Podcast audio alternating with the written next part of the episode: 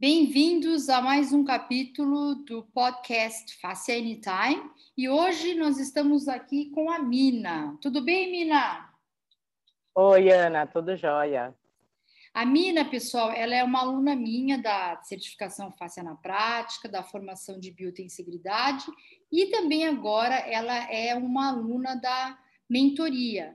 E eu trouxe hoje ela aqui para conversar com a gente, para lá falar um pouco como é que foi esse caminho, né? Como que ela está percorrendo esse caminho, é, qual que é um pouco da história da Mina.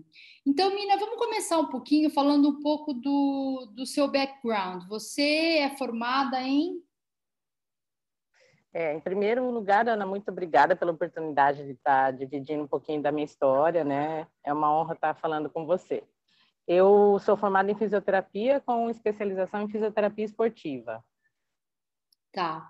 E, e hoje você atua nesse segmento mesmo?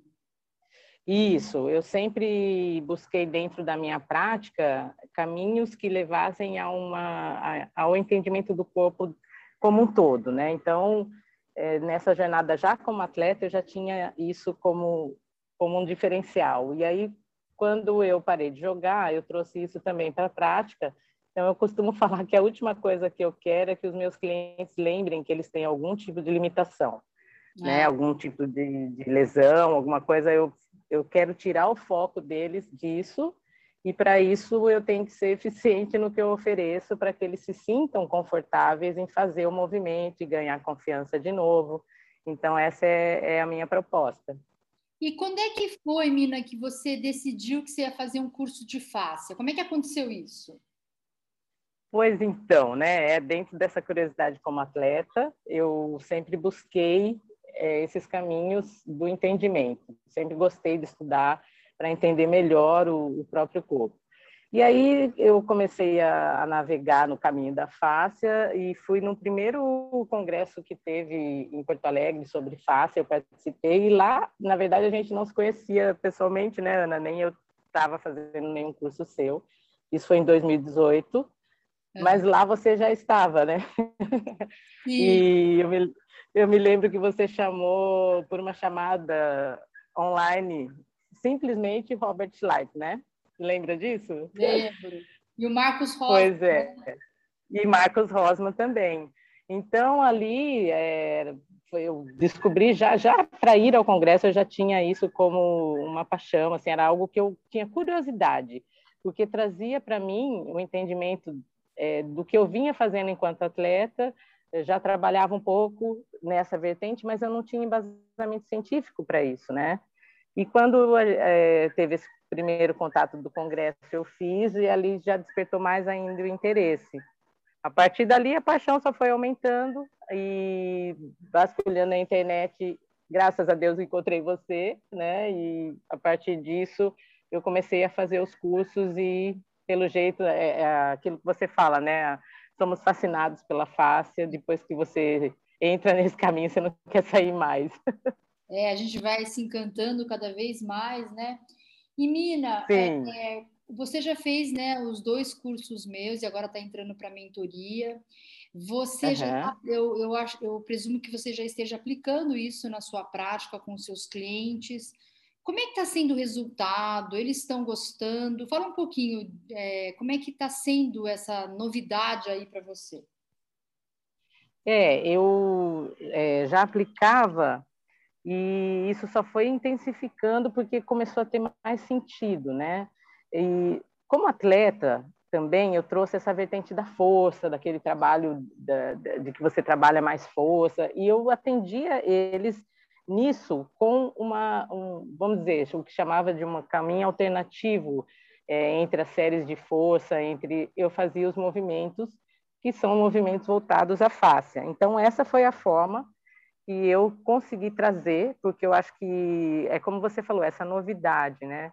Ainda somos é, um percentual baixo de pessoas que você sempre fala isso, né? Seja um inovador da, dentro da sua, do seu meio, dentro do seu lugar de trabalho. E eu vejo que, assim, para muitos, às vezes eu compartilho as coisas e muitas pessoas ainda não têm um, um conhecimento sobre a fáscia. E também não era diferente para essas pessoas que eu atendia, né? Então eu tive que introduzir isso dentro de um contexto da realidade deles. É, não, eu não atendo é, em dias separados, então eu faço isso dentro de uma mesma sessão. Né? É, no início da sessão, entre as séries de, de um trabalho de reabilitação, e agora isso faz parte de um contexto, foi criando mais robustez depois que eu fiz os cursos, sem dúvida nenhuma, né? Isso foi um grande diferencial para mim. Essa dúvida que você falou, assim, você falou, estou tô, tô, fazendo é, o treinamento dentro dessa aula, né, dentro desse contexto, né? E muitas pessoas Sim. me perguntam, né, quando que eu faço, como que eu, como que eu insiro? Eu, eu comecei também a colocar o treinamento facial é, alguns anos atrás dentro do meu contexto. O meu contexto naquela ocasião era trabalho de Pilates. Então eu fazia uhum. dentro da aula de Pilates, eu reservava um, tempo para fazer um trabalho de treinamento facial, ou quando eu estava trocando entre um equipamento e outro, eu incluía algum, algum exercício facial. Então, para você que está me ouvindo aí é, e está com essa dificuldade, eu sugiro começar justamente por aí.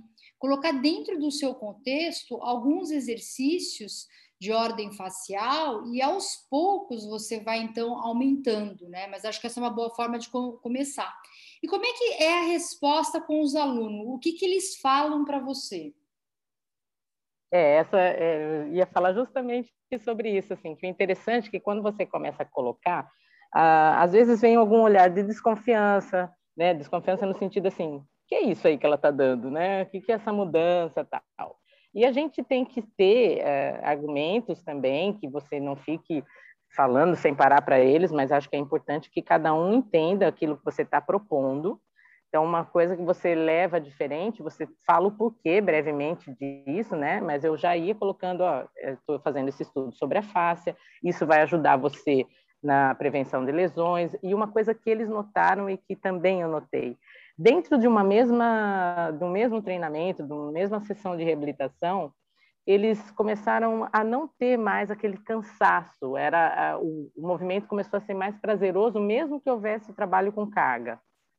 Então, acho que o que foi bem notório foi a, essa parte, né? E a, o pós, o pós-sessão, que eles relatam sentir-se melhor, mais disposição, do, a questão das dores. É, a, a face traz isso, né, Ana? A gente começa a, a, assimilar que dor é possível eu curar a minha própria dor. Então eu, eu uso muito termo para eles a cura pelo movimento. Então você tá, você é capaz de fazer, não se assuste com a dor, cria uma, um outro caminho. A face te ajuda a fazer isso. Então, eu sempre falava, a face nos une, ele é nosso tecido conectivo, ela vai fazer com que você dissipe essas cargas. Então, esse tipo de coisa foi facilitando o entendimento para eles, né? E o relato era de um pós-sessão mais agradável, menos dores. Então, a pessoa começa a sentir que, pouco a pouco, alguma coisa está mudando, mas ela não sabe exatamente relatar o quê, mas fala, me senti bem. E aí eu mandava mensagem depois, como é que você ficou, tal, depois eu estou ótima, eu estou ótimo. Então, a, você também começa a se fortalecer e introduzir mais coisas em virtude dessa resposta positiva, sabe? É, é, é bem por aí mesmo. E, e quando você me fala sobre no começo eles ficarem meio ressabiados, é muito, uhum. muito importante, pessoal, a gente explicar para o aluno ou para o cliente o que, que nós estamos fazendo e por que, que a gente está fazendo aquilo, né? Porque às vezes a gente pensa, ah, eu vou dar um exercício facial, mas eu não, não vou explicar, mas vale muito a pena você explicar o que você está fazendo e envolver esse cliente uhum. para o tratamento. Uma coisa que eu percebo muito no Brasil, e para mim é um pouco gritante, é que o, as pessoas no Brasil, assim, os clientes, de uma forma geral, o profissional, ele atribui poucas responsabilidades para o paciente, para o aluno. Então, o aluno ele, ele tem uma postura muito passiva, do tipo, ah, vim aqui para você me curar. E não é assim. Verdade, Ana, bem isso. Incluir esse, esse, essa pessoa no tratamento, porque a, a postura dela, o comportamento dela, vai fazer toda a diferença no resultado final. E não é só o terapeuta, é, é uma parceria entre o terapeuta e o aluno. E a gente uhum. tem que uhum. deixar isso muito claro no dia número um já, que assim, você vai ter uma participação ativa, eu preciso que você faça os exercícios, se envolva no tratamento, porque senão o resultado não vai acontecer, né? E, Sim. Então, eu, eu acho que é uma questão importante, porque o brasileiro tem uma, uma coisa muito de ser paternalista, né? E uhum. assumir as responsabilidades, mas a gente precisa passar essa responsabilidade. E... Ô, Ana, uma coisa, é, desculpa te interromper, mas uma coisa que, em relação a isso, que eu comecei, uma, uma forma legal de falar, era assim, você passa comigo quantas horas na sua semana? Né? Então, eu não vou resolver. Vocês passam comigo três horas na semana, quatro horas na semana, e você tem depois no seu dia, se for uma hora comigo, você tem mais 23 horas. É muito mais importante como você vai conduzir sua vida nessas 23 horas do que o que eu estou te introduzindo agora aqui e te mostrando um caminho, mas esse caminho só vai se tornar uma verdade para você se ele tiver essa, essas outras horas do seu dia junto com você, né? Então, eu também comecei a chamar, porque eu também não fujo disso, eu tinha essa coisa do pegar para mim, né? Poxa, a professora está com dor no quadril, o que, que eu posso fazer? Eu, eu, eu, como se a gente tivesse uma responsabilidade sozinha, né? Exato, exato. Isso não é, não é a verdade. Eu comecei, e esse trabalho também pelo curso, tantas vezes, às vezes é, por coisas que você grava e mostra, a gente assiste os stories e vê e fala, olha, é verdade, é, eu tenho que viver essa verdade aqui, então também tem que levar essa verdade para o meu cliente, sabe? É. Isso começou a mudar bastante. E assim, é, o que o trabalho da Fácia abriu na sua vida? Ah, muita coisa. Acho que é, primeiro é viver essa verdade, é viver o que você está aprendendo. Então, é uma coisa que você nos fala muito e é, é, muito real. Você tem que viver, você tem que sentir o que é o trabalho da face. Você pode fazer 10 mil cursos, se você não viver aquilo, você não vai saber passar isso adiante, né? E quando você vive isso, como a face também traz as nossas memórias, né? Está embutido nisso. o movimento facial, ele também o que flexibiliza no corpo, flexibiliza na nossa mente, sabe? Exato. É uma coisa que né, começa a fazer sentido outras coisas, você começa a olhar ao seu redor de outra forma. Eu não sei, né, Ana? Às vezes a gente fala assim, para quem ouve, fala assim, meu Deus, que romanticista, né? Que tá romantizando o negócio assim, e não é, é, é um fato. Você começa realmente a olhar ao seu redor de outra forma e olhar o outro ser humano de outra forma, todos os seres vivos de outra forma, porque você está flexibilizando não só o corpo, está flexibilizando o seu, abrindo portas para o novo, sabe? Isso, Querer entender o novo. É. E profissionalmente, assim, Acho... abriu que tipo de oportunidade na sua vida profissional? Ah, sim. E, junto com, também com, a, com isso tudo que aconteceu mais forte nos últimos dois anos e meio, assim, é, veio a pandemia também, né, Ana? Então teve uma mudança também nesse sentido de da gente trabalhar com atendimentos à distância, uma coisa que eu não fazia, eu só fazia atendimentos presenciais. Então abriu uma vertente porque agora eu consigo é, mostrar para o cliente, mesmo à distância, que ele é capaz de fazer por si. Eu dou orientação e até, até uma, uma frase que eu gosto muito da Carol Davis, que você nos, nos trouxe a palestra dela também pelo curso, ela fala, faça sabe o caminho de casa, né? Ela sabe o que tem que fazer. então, se a gente tem isso é, e tem essa verdade, eu consigo passar isso para você e falar assim, tá aí, tudo, tudo que você precisa está com você.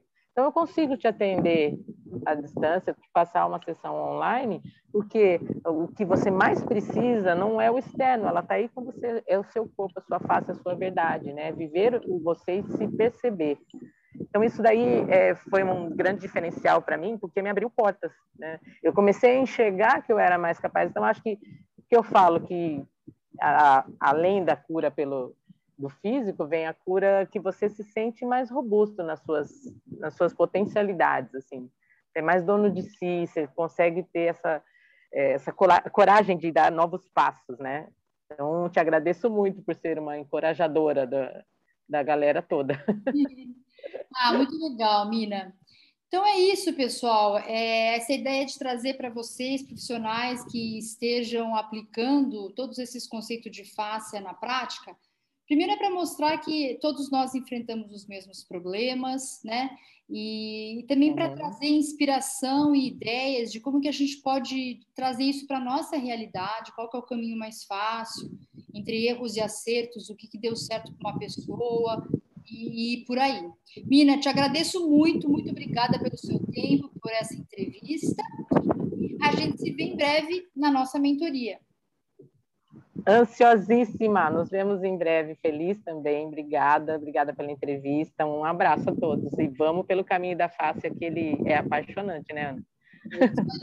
Continuamos fazendo pela face. Muito obrigada, pessoal. Isso. Então, até o próximo episódio. Tchau, tchau, gente.